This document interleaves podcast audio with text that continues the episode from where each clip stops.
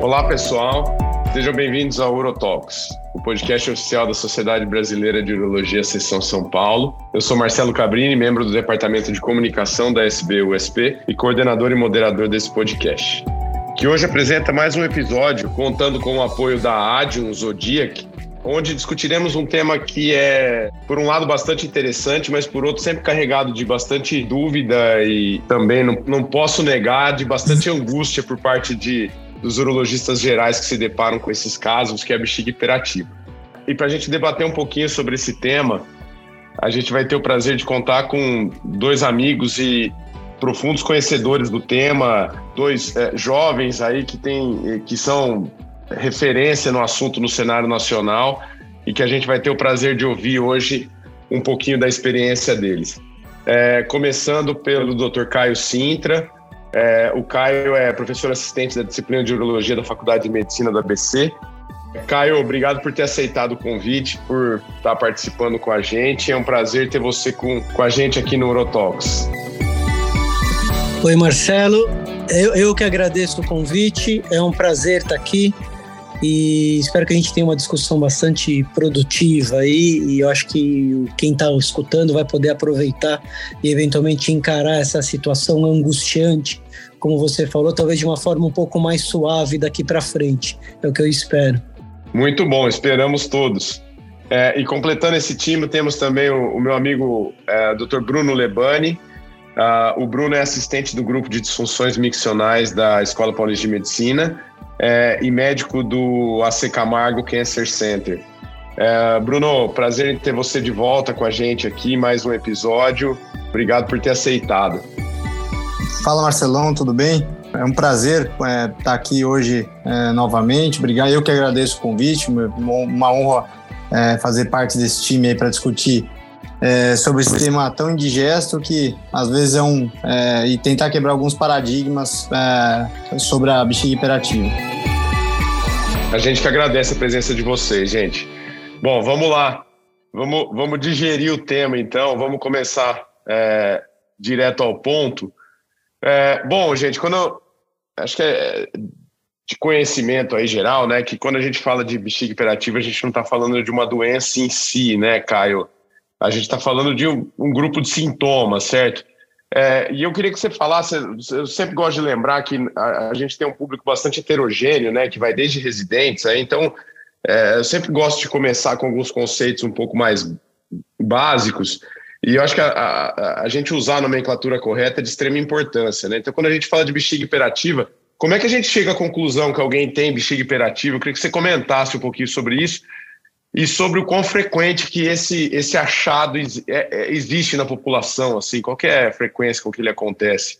Ah, legal, Marcelo. Eu acho que um dos, um dos, principais aspectos relacionados à bexiga hiperativa é que, de uma forma geral, e até usando as nossas falas iniciais aí, a, a, o urologista, de uma forma geral, ele tende a ter um certo preconceito em relação ao manuseio dessa condição, e talvez esse preconceito advenha, em parte, da confusão que existe em as pessoas conseguirem entender de fato do que a gente está falando quando a gente fala de bexiga hiperativa. Então, embora pareça muito simples você colocar que é uma condição sindrômica, não é uma doença muito específica, que o diagnóstico ele é eminentemente clínico e que você não precisa de exames específicos para fazer esse, é, chegar a essa conclusão, é, às vezes é difícil no dia a dia dependendo do nível de formação, do nível de contato com esse tipo de situação, da pessoa conseguir trazer isso para a sua prática. O que a gente, o que é uma pessoa que tem a bexiga hiperativa? É uma pessoa que na prática vai muitas vezes ao banheiro, sente urgência, eventualmente essa urgência pode estar associada ou não a quadros de episódios de perda urinária é, involuntária. Isso obrigatoriamente tem que surtir ou tem que refletir em um impacto para a sua qualidade de vida. Né? Então, você tem uma série de parâmetros em relação ao que é normal, o que é, não é normal. Isso também, na minha opinião, é um pouco confuso e difícil de você trazer na prática do dia a dia, porque você avaliar a normalidade no indivíduo de 15 anos é uma coisa, no indivíduo de 40 é outra, você tem impacto de sexo, tem impacto de uma série de coisas envolvidas em relação ao quadro como é, de uma forma geral. A urgência é o hallmark diagnóstico, né? É, é o evento que, que diagnostica ou que faz a, a suposição diagnóstica de uma síndrome de bexiga hiperativa. Se você for parar para avaliar os trials, nenhum deles mede urgência, porque a gente não tem como medir. Urgência é uma percepção, uma condição de avaliação absolutamente individual e subjetiva. Então, de uma forma geral, no dia a dia, eu começo a levar em consideração estar diante eventual de um indivíduo que tenha bexiga hiperativa, quando a pessoa me relata que ela vai muito no banheiro, ou que está indo muito mais do que ela ia normalmente, isso pode estar associado à perda ou não, tem urgência associada obrigatoriamente e ela tem um impacto em relação à qualidade de vida dela. Porque você pode ter, eventualmente, determinados grupos socioculturais, por exemplo, mulheres idosas, que vão encontrar ou vão achar que essa alteração é absolutamente normal é, e factível para aquela faixa de idade. Ela não acha aí que isso seja um grande problema. Então não adianta você enquadrar esse grupo de indivíduos ou de senhoras como portadoras de bexiga hiperativa se isso não estiver causando incômodo no dia a dia delas. Então, na minha percepção, apesar da, da, do conceito de uma forma geral ser teoricamente ou aparentemente simples, a aplicabilidade dele na prática não é tão simples assim, e daí começa eventualmente é, as grandes confusões. Você me perguntou em relação à prevalência. Né? A gente tem é, estudos que mostram que a bexiga hiperativa se manifesta em indivíduos, é, em crianças, em indivíduos adolescentes. Essa, essa, incidência pode chegar entre 15% e 20%, dependendo da ferramenta como esse estudo é feito. Essa incidência vai aumentar proporcionalmente ao envelhecimento em ambos os sexos. Né? Então, ela tem uma certa linearidade, só que o impacto vai ser muito variável e vai ser permeado por inúmeros gatilhos que são gatilhos de natureza individual, social, cultural e eventualmente médicos. E daí na hora que você começa a avaliar tudo isso, você tem que ter uma expertise, uma sensibilidade, uma experiência que faz com que a coisa comece a ficar mais enrolada do que, do que deveria e comece a gerar aquela questão da, da indigestão vamos, é, e, e da, da, falta de, de, de, sensibilidade, eventualmente de afeição que a maioria dos urologistas eventualmente possam ter em relação ao assunto. É, num, num consultório de indivíduos que trabalham com disfunção miccional, provavelmente a nossa percepção e a nossa sensibilidade para ir atrás desse tipo de sintoma ela seja maior do que indivíduos que trabalham com oncologia, com medicina sexual e daí por, por diante. Mas todos nós iremos nos deparar, iremos nos encontrar com pessoas que têm esse tipo de queixa. Então, todo mundo tem que saber como manusear minimamente ou orientar minimamente os pacientes em relação a essa condição. Perfeito. Acho que você tocou num ponto chave desse início do bate-papo aí, que, que é a, a questão da quando a gente fala sobre frequência, né, é, a não basta você ver a quantidade de vezes, né? A coisa é muito mais complexa do que quantas vezes a pessoa vai, né? Acho que é um ponto fundamental você entender o contexto de cada um. O Bruno é, e o, o, Caio, o Caio citou muito a questão da clínica, do, da, da avaliação é, com a anamnese, da, da compreensão do contexto, né, do, do de cada indivíduo. É, mas, assim, na prática, nós, urologistas gerais, é, o que, que a gente tem obrigação de pedir como exame inicial, se é que a gente tem algum exame para pedir, o que, que não é necessário nessa fase ainda? Bom, então, é, em relação ao, ao, diagnóstico, Marcelo, eu acho que é, é, bem o que o Caio falou mesmo. Ela parte principalmente de uma boa história clínica, né? É, então, assim, essa história clínica, obviamente, ela, eventualmente, ela é enviesada pela sua subespecialidade dentro da urologia ou pelo aquilo que você é mais afeito. Mas, em relação a. Acho que é essencial, e primeiramente é essencial, e antes de, da gente pensar em algum exame, eu acho que você tem que, como o Caio já mencionou, você tem que avaliar em, toda a história clínica da paciente. Isso inclui é, investigação de comorbidades, é, o exame físico no final das contas. Então, assim, em relação às comorbidades, é totalmente uma, é diferente uma paciente, como o Caio mesmo já mencionou, é, de 20, 30 anos, que seja, 40 anos, de uma senhora de 80 anos.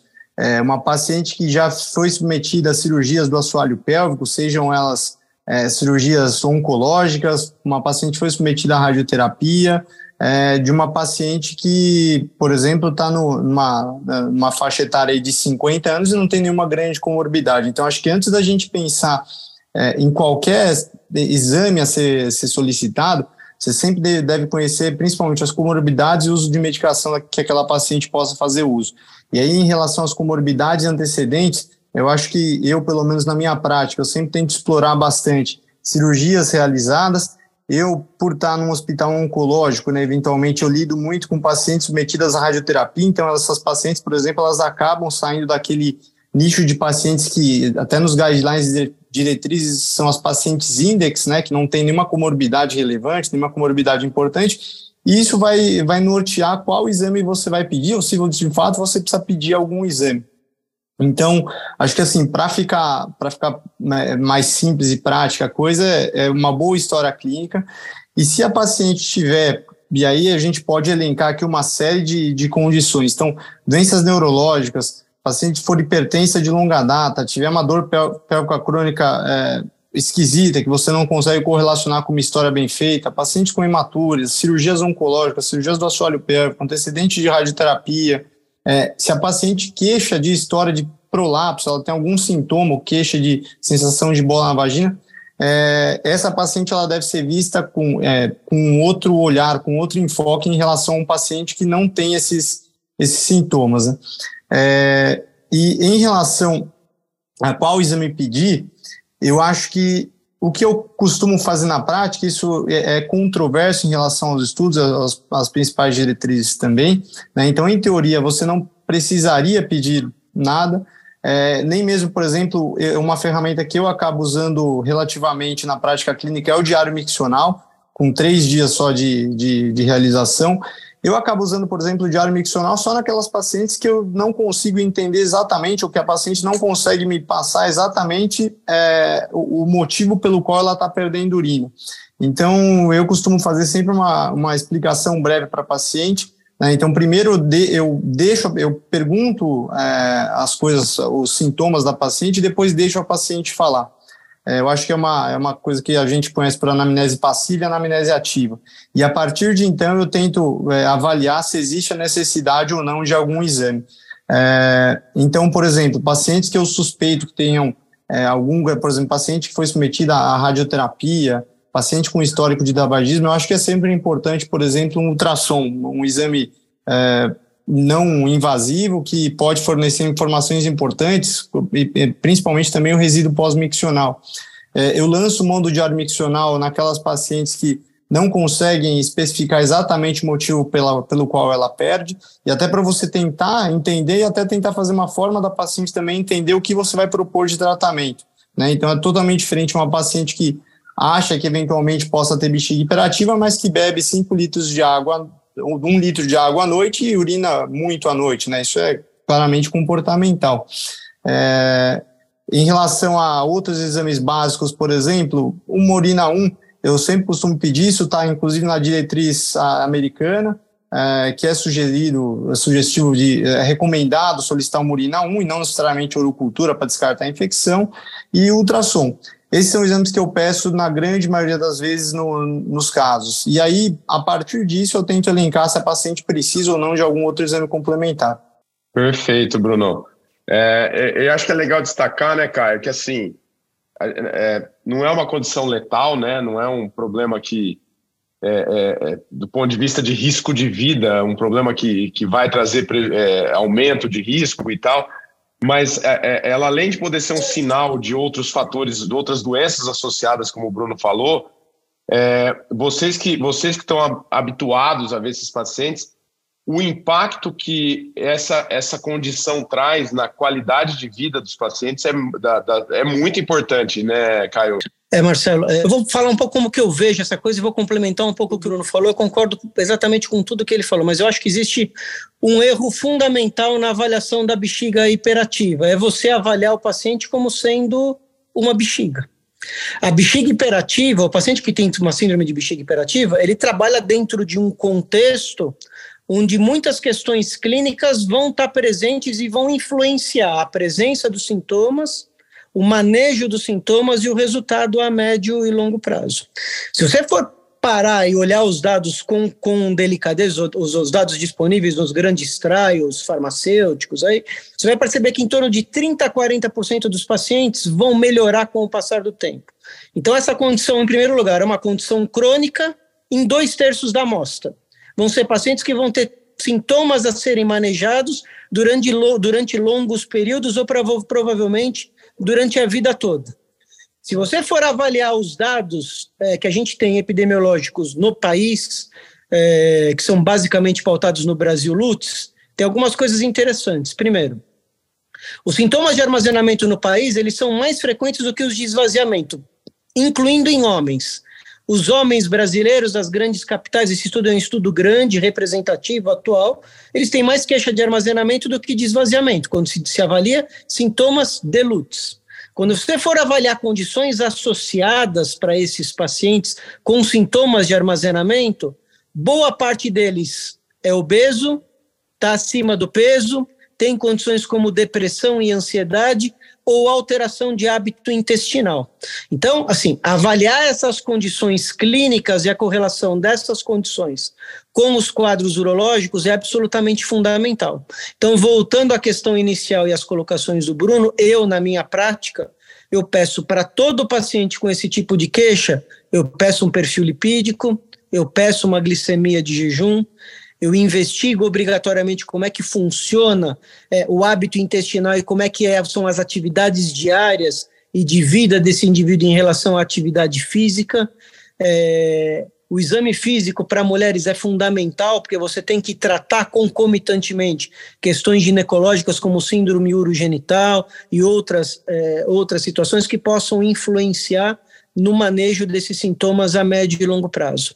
Se você for pegar a correlação ou avaliar a correlação de síndrome metabólica com queixas miccionais a longo prazo, Pacientes com síndromes metabólicas não tratadas, com obesidade persistente, ou sem atividade física, é, ou sem manejo de atividade física, esses pacientes evoluem cinco vezes mais ou respondem três vezes menos ao tratamento clínico quando comparados a pacientes que são colocados em tratamento de, de primeira linha e mudanças efetivas de atividade física e de hábitos de vida de uma forma geral. Então, assim, resumidamente, na minha opinião, a gente tem sim que se adequar aos guidelines, pedir os exames básicos, eu concordo com o Bruno, um ultrassom com medida de resíduo, o Murina 1 e o Murucultura são absolutamente fundamentais para todos os casos, o diário miccional tem que ser feito para todo mundo, desde que no ambiente que o paciente entenda o que é o diário miccional e consiga fazer aquilo de uma forma assertiva, mas eu acho que a avaliação clínica complementar, pelas razões que eu aqui coloquei, elas também são absolutamente fundamentais.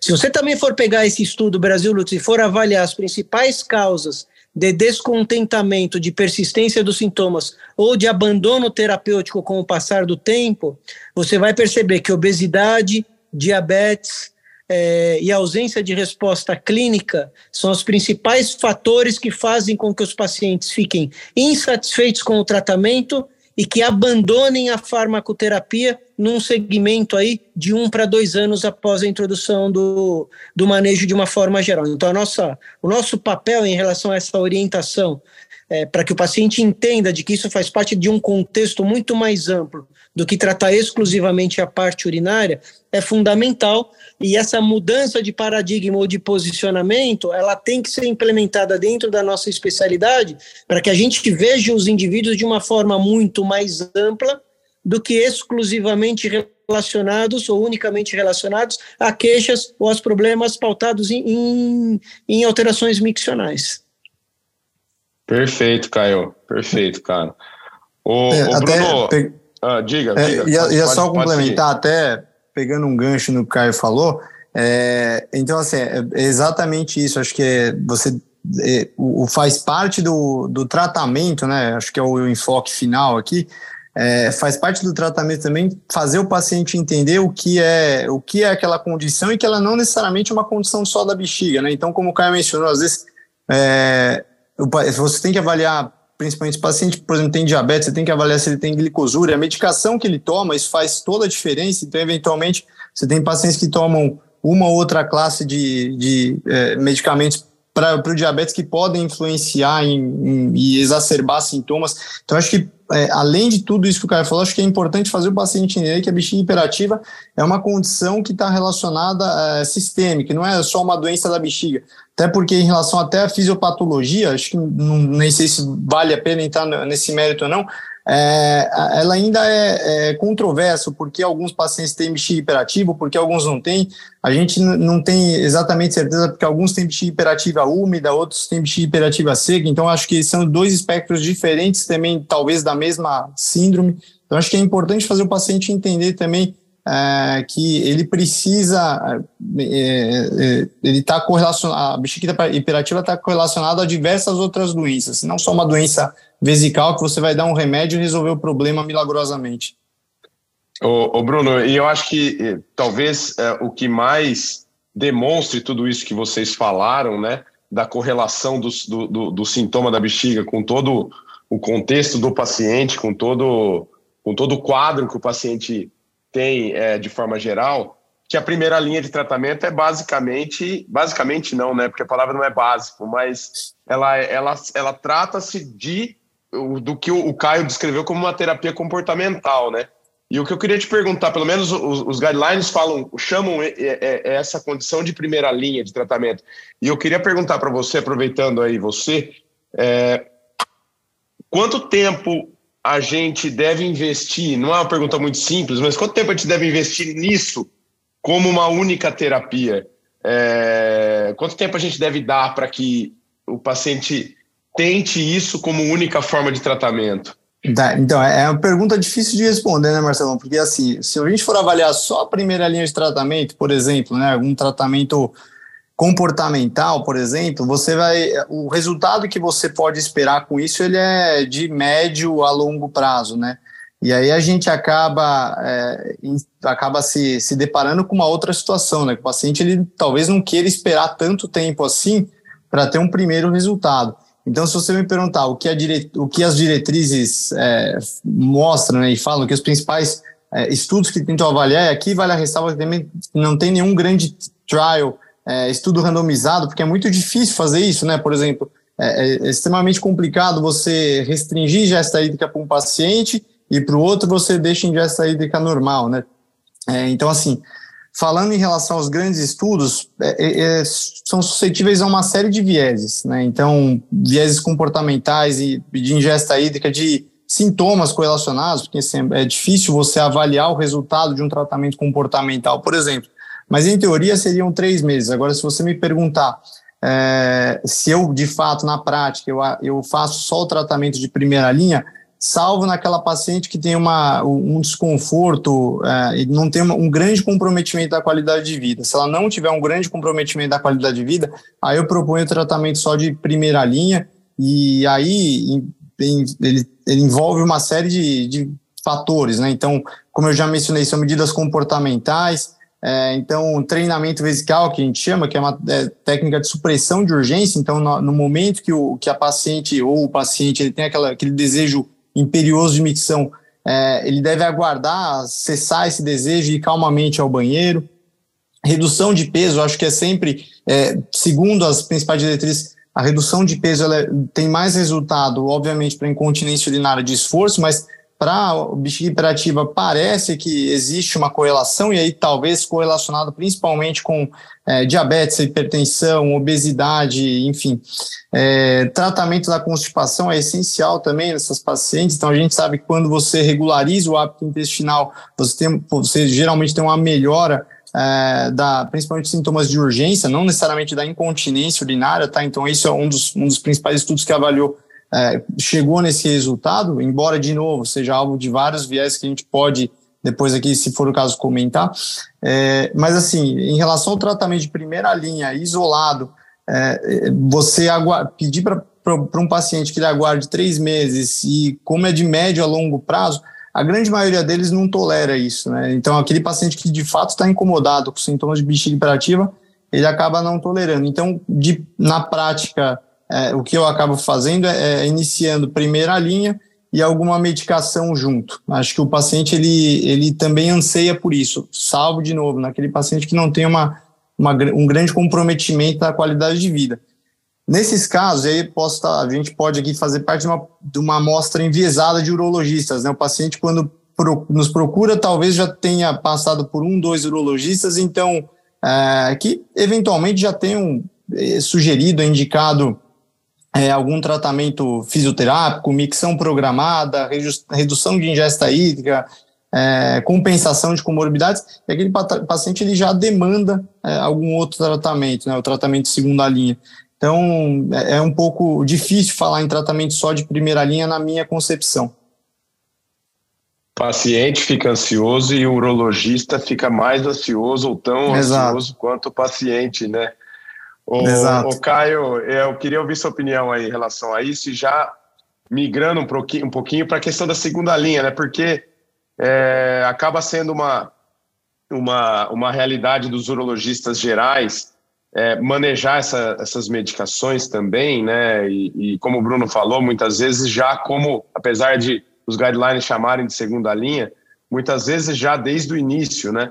É, e eu queria que você você falasse um pouquinho aí é, sobre essa, as, as opções de medicação e também sobre a questão que, que nós, é, nós, eu me incluo nos mais antigos aí, que na residência é, vimos uma medicação que era mais usado e que tinha muito efeito colateral, e hoje a gente está vendo é, possibilidade de manejo melhor dessas questões. Então, eu queria que você comentasse um pouquinho sobre as medicações aí, sobre como que você migra para as medicações e como que é a sua escolha.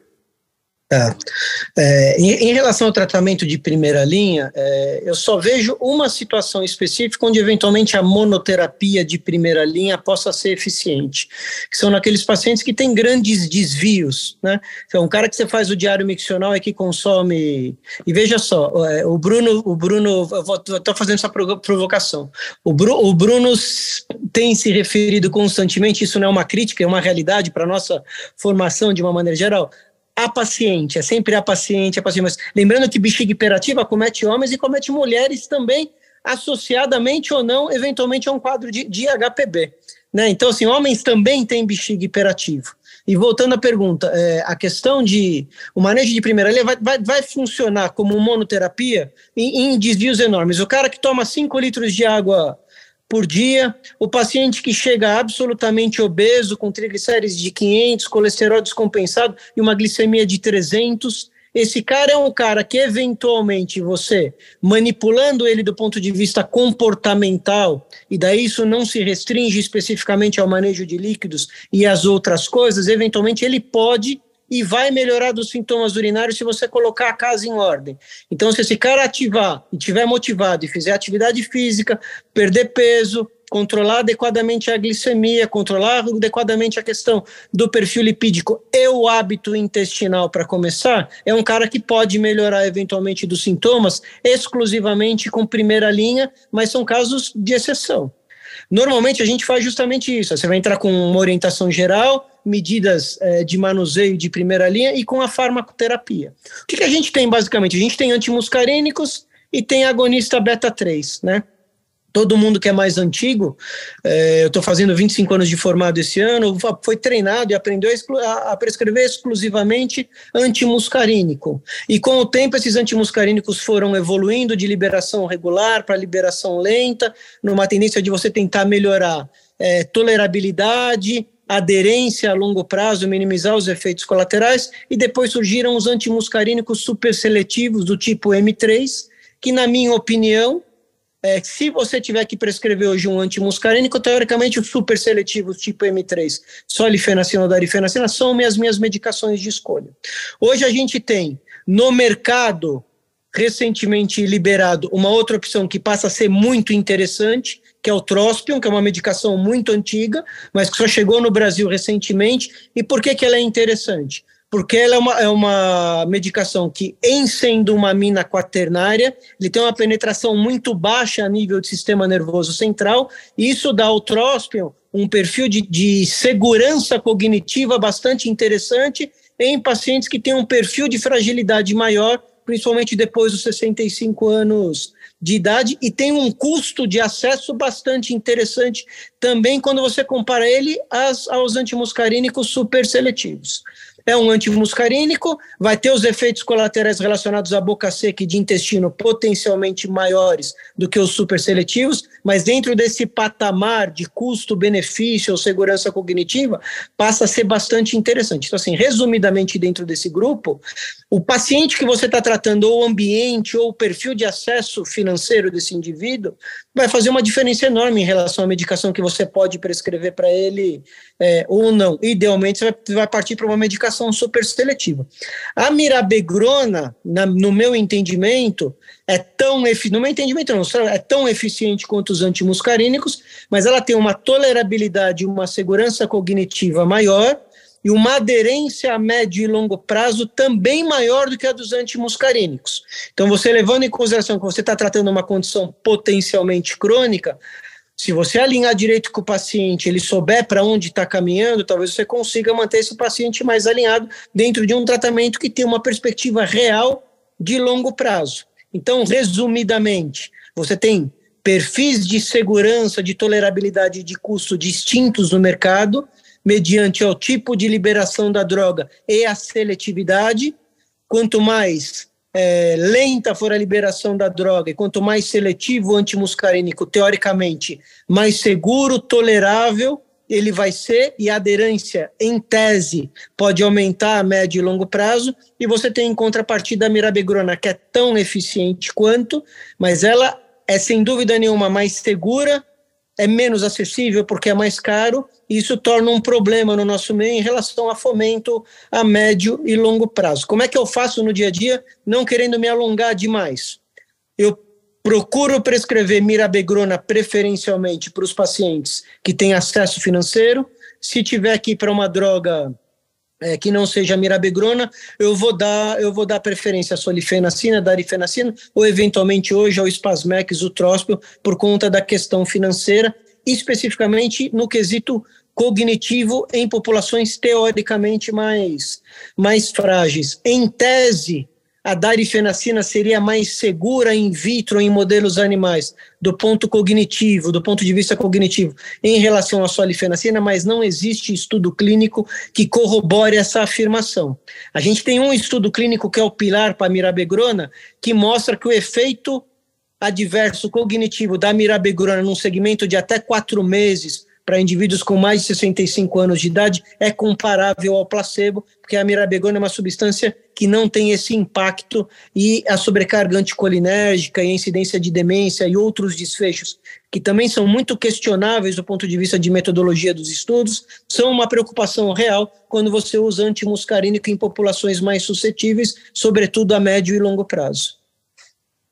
Perfeito. Ô Bruno, e se a gente analisar farmaco, a, a, a farma, farmacologicamente os antimuscarínicos e os beta-3, a gente vai ver mecanismos de ação que são possivelmente, é, pelo menos em teoria, complementares e sinérgicos, né? Eu queria que você Sim. comentasse um pouquinho onde que a literatura está é, do ponto de vista de evidência em relação a uma possibilidade de associação das duas medicações é, porque é uma ânsia que a gente tem, né? Tendo duas classes disponíveis, falar, ah, tá refratário, vamos associar, né? Sim, sim.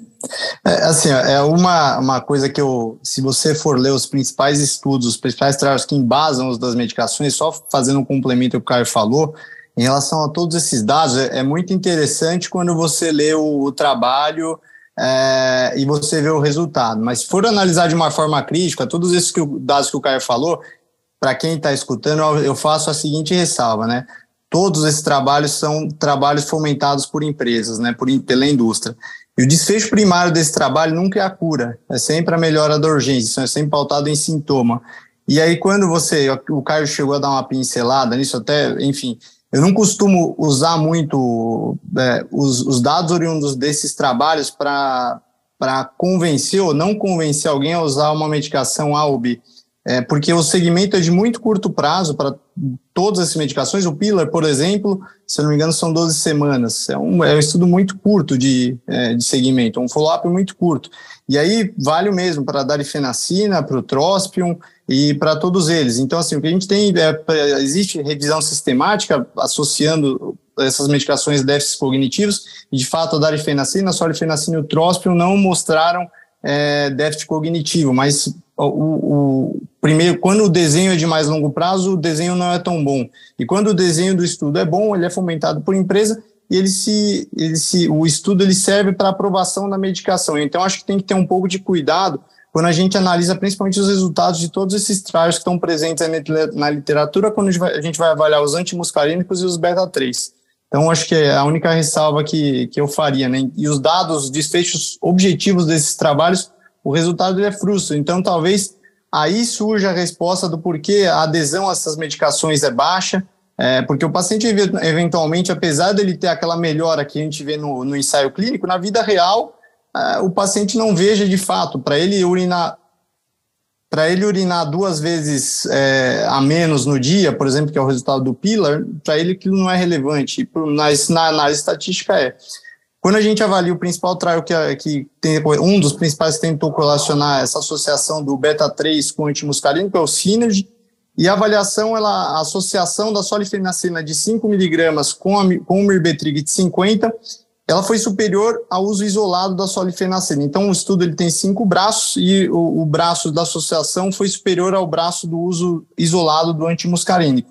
Então, a resposta, se pode usar? Pode usar eu acho que faz sentido para sentido para alguns pacientes. A gente vê de fato que tem essa melhora.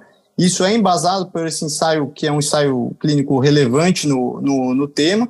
É, mas vale aqui uma ressalva quando, por exemplo, esse, o mesmo braço, solifenacina, mais de 5 miligramas e mirabegrona de, de 50, ele não foi superior, por exemplo, é, para incontinência urinária ao braço do mirbetrig, da mirabegrona isolada. É, ou seja, isso depende muito do desfecho que você está procurando. E aí, assim, na prática, você pode passar, você está embasado pelas principais, pelas principais diretrizes, é, então está autorizado, você pode fazer sem, é, mais, sem me alongar muito aqui. É, mas, lógico, você deve avaliar o paciente e considerar também sempre né, que isso vai agregar custo, isso vai agregar efeito colateral das medicações, das duas, né? Embora o mirbetrico, como o Caio já a mirabegrona, como o Caio já falou, tem um efeito colateral, seja, é, é, é muito menor do que qualquer antimuscarínico, é, até mesmo esses mais, a solifenacina, por exemplo.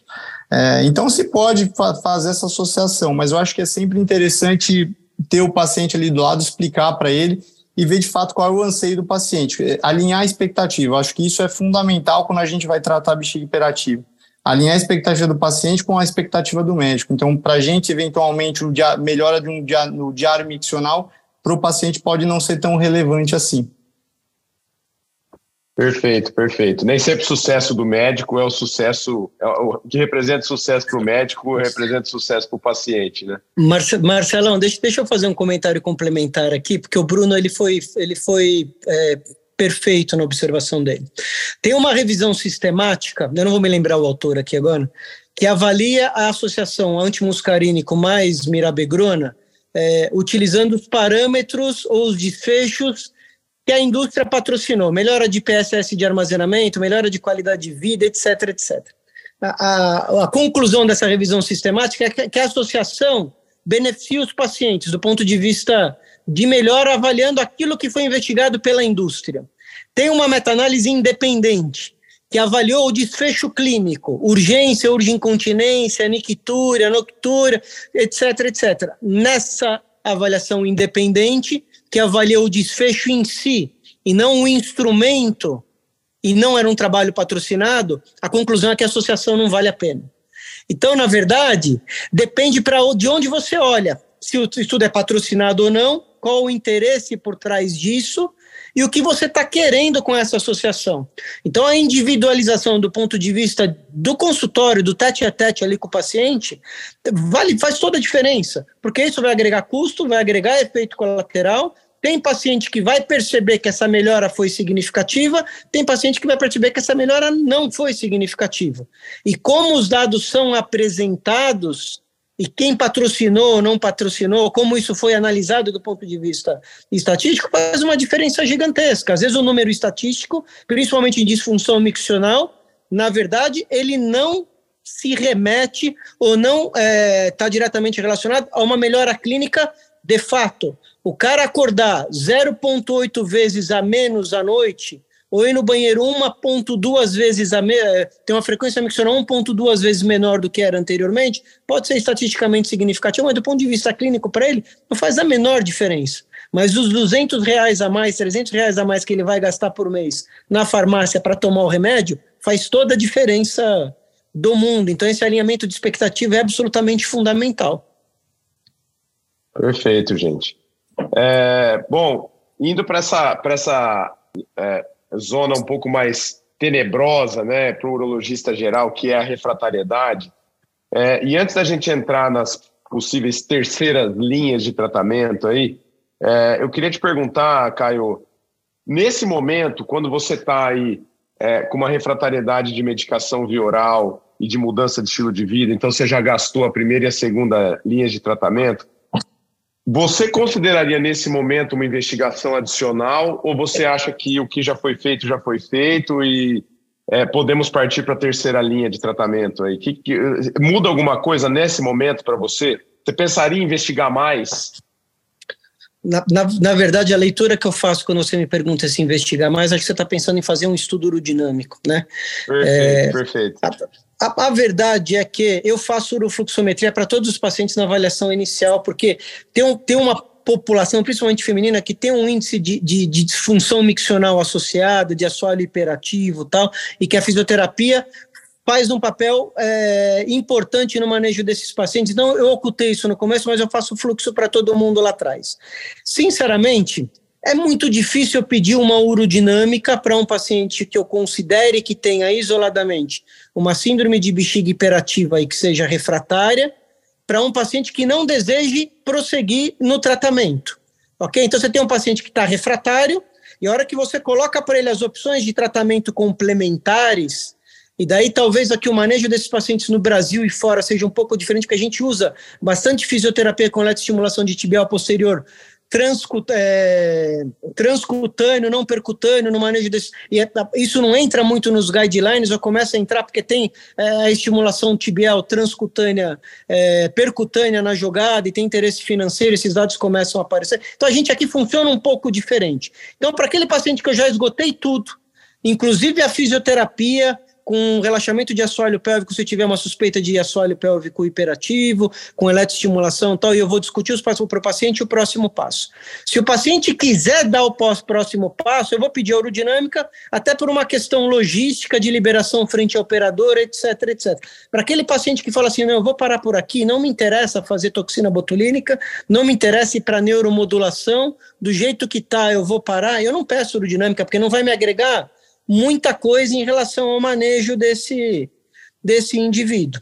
Para aquele paciente que eu vou prosseguir a intervenção, aí você tem dois grupos. Você tem um grupo, eventualmente, que é o paciente de bexiga hiperativa refratária pura, onde eu não considero nenhuma complementação ou problema adicional, e eu vou pedir aerodinâmica exclusivamente para fins de negociação com a operadora e liberação.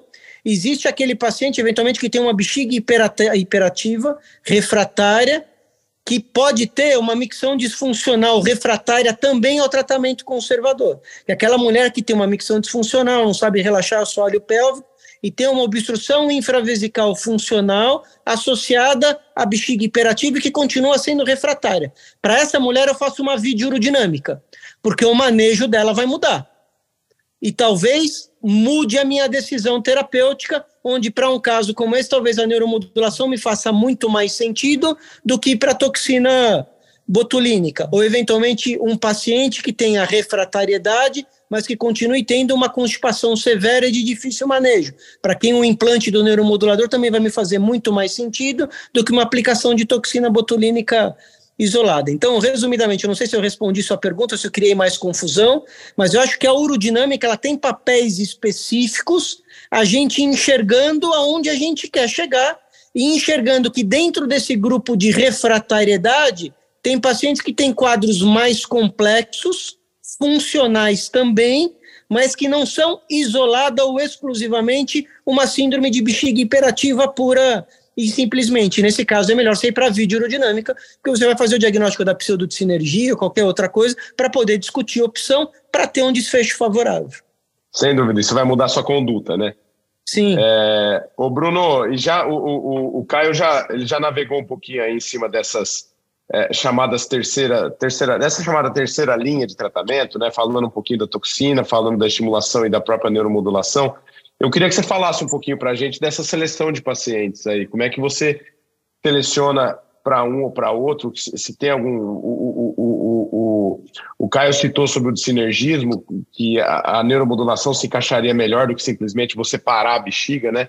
É, mas eu queria que você comentasse um pouquinho sobre essas, essa terceira linha, como que é feita essa seleção de pacientes nesse grupo? Tá. Então, é, vamos lá, Marcelo, só uma complementação até para corroborar o que o Caio está falando. É, quando a gente faz urodinâmico, por exemplo, a gente não encontra hiperatividade em 30% a 40% dos urodinâmicos da, daquela condição que a gente está falando aqui, é, bexiga, bexiga hiperativa não neurogênica, tá? Então, selecionando esse, esse, esses pacientes. E aí, o estudo urodinâmico, eventualmente, ele pode até mais atrapalhar do que propriamente ajudar.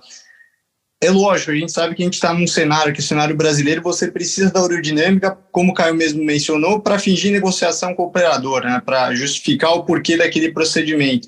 Mas ali no, no, consultório, junto com o paciente, eventualmente, quando você encontra e se depara com o aerodinâmico, que você é, tem o diagnóstico fechado de bexiga hiperativa e faz urodinâmico e não encontra a hiperatia tal, a, a presumida hiperatividade, aquilo eventualmente pode te complicar com relação ao paciente. Então, você precisa estar, tá tá muito bem alinhado é, com, com o diagnóstico do paciente e fazê-lo acreditar que, de fato, ele tem aquela condição que você está dizendo que ele tem. E por isso você está propondo o tratamento que está propondo. Existe uma, uma revisão da Cochrane que tem sete estudos é, englobados que mostra que o urodinâmico ele não aumenta a chance de você indicar um não tratamento cirúrgico, mas ele aumenta a chance de você prescrever droga, prescrever medicação, baseado principalmente nisso que eu acabei de comentar. Então, só a, a essa, esse, esse, esse complemento em relação ao estudo aerodinâmico. O Caio já comentou que acho que é a mesma opinião que eu tenho em relação a, a quando indicar Botox e quando indicar neuromodulação sacral. Então, as, aqui eu acho que assim, são dois tratamentos é, extremamente eficazes, a eficácia dos dois é, é, extremamente parecida, então tem alguns trials que avaliaram isso, né? Então, o principal deles, o Rosetta, tem o Insight também, que um trial comparou neuromodulação. É, eu acho que você deve investigar a decisão entre botox ou neuromodulador sacral. Ele envolve principalmente, eu acabo escolhendo principalmente é, decorrente de outras condições. Então, para quem eu acabo indicando é, neuromodulador sacral, e isso está validado no, nos principais diretrizes, está incluído inclusive no rol da Anvisa, é paciente com incontinência fecal. Então, se você é, for analisar paciente com constipação, esse paciente ele não está no rol da ANS para ser um candidato ao neuromodulador, mas se ele tiver incontinência fecal, sim, ele é um candidato, isso é, com trabalhos, ensaios clínicos, é, trabalhos é, com alguma evidência já mais forte, isso óbvio, acaba entrando na seara da proctologia. Então, para paciente, por exemplo, com incontinência fecal associada, eu acho que é, a eleição é por neuromodulador. Paciente que tem sinais de hipoatividade detrusora, e aí acaba entrando naquele cenário também. O aurofluxometria, eu acho que é, é são três exames, basicamente, então resíduo, a aferição de resíduo, é, a urina, né, obviamente para afastar outras causas, e a urofluxometria, eles são essenciais, aí então estudo urodinâmico. Então, naquele paciente que tem sinais de hipoatividade detrusora ou micção disfuncional, apesar de esses aqui faz, fazendo a ressalva que não está no rol do NS, esses pacientes eu sempre é, é, tento pender mais para o lado da neuromodulação. É, aquele paciente com bexiga hiperativa, aquela paciente ou aquele paciente com bexiga hiperativa úmida que não tem essas condições, eu acho que o Botox ele é excelente e aqui vale também uma, uma, uma outra, um outro ponto que o Botox tecnicamente é muito mais é, é, fácil, mais factível de fazer do que o neuromodulador. O neuromodulador, você precisa ter alguma experiência já, não só na, na indicação, mas na implantação e principalmente no pós-operatório, no segmento desses pacientes. Então, às vezes, a gente está falando aqui para um grupo de urologistas gerais, acho que esse é, é, a, é, o objetivo final aqui do sempre do Urotox, é tentar orientar melhor o, o urologista geral. Quando a gente fala para ele sobre neuromodulação sacral, isso começa a ficar um pouco distante, acho que da, da grande maioria dos, dos urologistas gerais, porque não é um assunto tão, acaba, eu, na minha opinião, acaba sendo bastante específico, não pela implantação do, do neuromodulador, mas principalmente também pelo pós-operatório, programação do aparelho e tudo mais. É, e claro, né, se você puder lançar a mão desse, dessa tecnologia, eu acho excelente, eu sou, acho que eu, eu sou muito fã do neuromodulador, eu acho que funciona muito, tem a, não tem alguns, alguns contras do, em relação ao Botox, é, principalmente aquela chance de retenção urinária, em torno de 5% a 10%, dependendo da casuística que você vai avaliar. Infecção urinária, que a gente vê eventualmente bastante com Botox, mas eu não sei se eu consegui responder, é, sei que me alonguei um pouquinho nessa resposta, mas eu até peço desculpas, mas acho que é complexo, mas os dois tratamentos eles são bastante eficazes. Eu acho que a gente acaba pendendo para um ou para o outro dependendo da condição que você que você tem em mãos. Então, incontinência, disfunção miccional, resíduo elevado, hipoatividade, eu sempre tendo a, é, pelo neuromodulador. Nos outros casos, o botox. Perfeito. O que acontece? Caio, só, o que acontece? Eu, eu, eu, eu, vou de, eu vou deixar você complementar, Caio. Eu só queria que você, eu só queria acrescentar uma dúvida que o urologista geral vai ter é, com essas medidas eu posso tirar o, a medicação ou, essa, ou, o ideal é eu manter a medicação junto? Ah, é, na verdade, sim. Eu, eu, em relação à escolha do, do, paciente, você tem critérios técnicos, eventualmente tudo isso que a gente já comentou vale a pena, mas a percepção que eu dou é que o perfil do paciente que opta entre um tratamento e outro é diferente o paciente é diferente, o perfil que ele procura em relação à expectativa de curto, médio e longo prazo é um pouco diferente é, e essa participação conjunta ela é muito importante na tomada de decisão. Diferentemente do paciente neurogênico que faz cateterismo e que usa toxina para manter a bexiga sob controle e consegue continência em quase 100% das vezes quando bem indicado, o paciente com bexiga hiperativa idiopática, na minha experiência, depois da segunda, terceira aplicação, ele tende a querer ou a procurar um tratamento mais definitivo, porque essa retomada e essas reaplicações é, em ambiente de centro cirúrgico passam a ficar cansativos, e essas mulheres, ou eventualmente um homem que você eventualmente aplica toxina botulínica, com o passar do tempo, na minha experiência, eles tendem a mudar ou a querer alguma coisa mais definitiva que não envolva necessariamente as reinternações e as reaplicações, que é uma coisa muito diferente do que você observa no, no neurogênico. E em relação à questão do, da permanência ou não da medicação, a resposta é depende. Depende do paciente, depende da gravidade do quadro e depende da resposta dele à terapia de terceira linha. Se for pegar essa terapia de terceira linha e considerar que você está aplicando terapia de terceira linha num paciente que não respondeu a tudo que existe antes dela e for ver a taxa de resposta que vai se situar, vai depender do, do desfecho, do que está sendo medido, mas você coloca uma taxa de resposta de 60%, 85%, 90%. É uma taxa de resposta fantástica, né? Para uma terapia de terceira linha, para um paciente que, em tese, é refratário. Então, assim, quando você aplica o Botox, conforme vai passando o tempo, a eficácia vai caindo e, de acordo com a evolução, o paciente vai automaticamente reintroduzindo a medicação até você chegar no ponto de fazer a nova aplicação. Para paciente neurogênico, 60% a 80% dos pacientes vão ficar sem remédio por intervalos que vão variar de acordo com tudo isso que eu já falei, a partir da, da, do momento de aplicação, ele vai se reajustando. E para neuromodulação vale a mesma coisa. Então é importante alinhar com o paciente que a tentativa é melhorar a condição dele, Existe uma chance superior a 50% dele ficar sem medicação. Se ele responder ao tratamento, mas uma parcela de indivíduos vai precisar continuar tomando a medicação a despeito da terapia de terceira de terceira linha. Então isso tem que ser alinhado antes do é, da opção ou da escolha de fazer o tratamento. E às vezes essa conversa é justamente que faz com que o paciente opte em não fazer a terapia de terceira linha. A possibilidade remota de ele ter que continuar tomando remédio, ele fala para você, ah, então eu não quero fazer nada, eu vou continuar assim, que é o que eu falei para você, que eventualmente pode ser que eu não faça urodinâmica nesse indivíduo que não responde, porque ele pode decidir não pular o próximo o próximo passo. Né? Isso, isso faz uma diferença gigantesca. Uma outra coisa que eu acho vale, vale a pena a gente colocar aqui é o seguinte: se a gente for avaliar a taxa de resposta das medicações que a gente tem, a, a taxa de aderência a longo prazo, que é péssima, né? para mirabegrona, que é o que tem de melhor, é 40% depois do primeiro segundo ano de tratamento, por que, é que a gente trata tão poucos pacientes em terceira linha, já que a primeira e a segunda linha têm um resultado tão ruim? Talvez por falta de alinhamento, por os pacientes não saberem que existe terceira linha, pelos urologistas não se interessarem. É uma pergunta que eu também não sei responder, mas de fato e sem dúvida nenhuma, tem uma legião de indivíduos subtratados por qualquer que seja o motivo, e a gente poderia melhorar assim a qualidade de vida desses indivíduos, oferecendo uma terapia mais adequada a taxa de resposta que ele teve com a primeira e com a segunda linha de tratamento é, iniciais.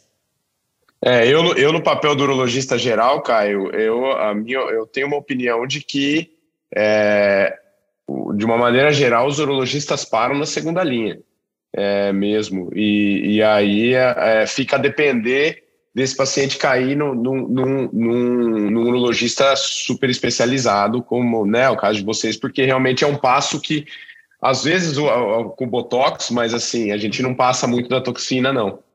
É, eu, eu vejo dessa forma, né?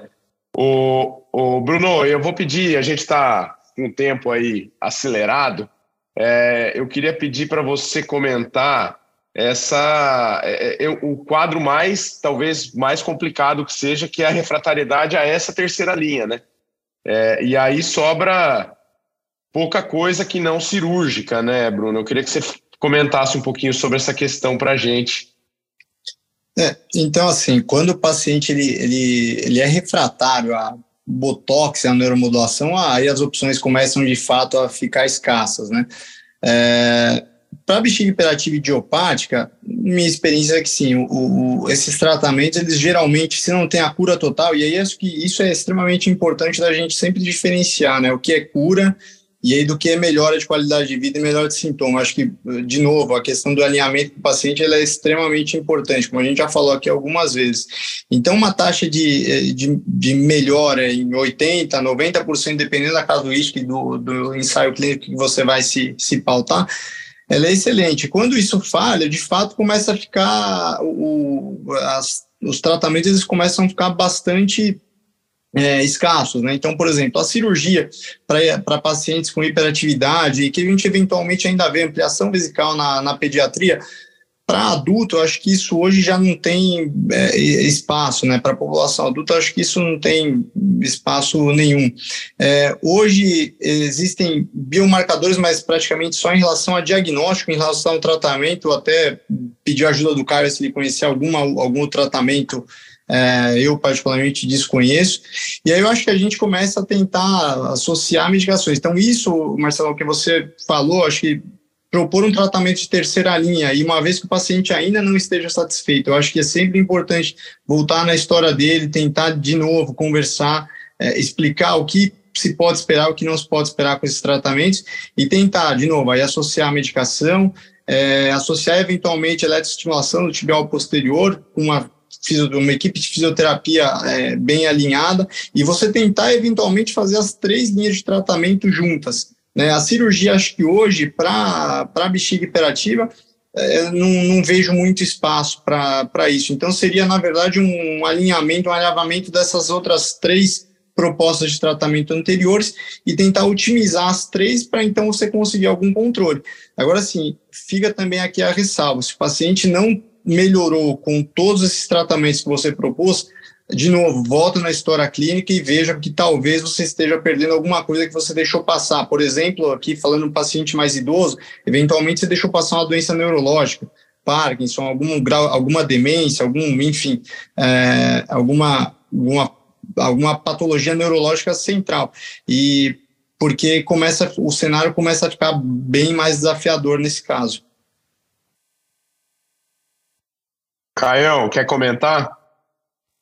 Não, eu concordo, concordo, com o Bruno. Eu acho, assim, pouco provável que hoje em dia, até com o perfil atual, que você chegue de fato a uma situação onde você precise ampliar uma bexiga por conta de uma síndrome de bexiga hiperativa refratária. E daí, dentro dessa questão que, ele, que o Bruno colocou de, de ter deixado passar alguma coisa, tem, um, tem uma coisa muito importante que eu não comentei, que é a questão da saúde mental. Né?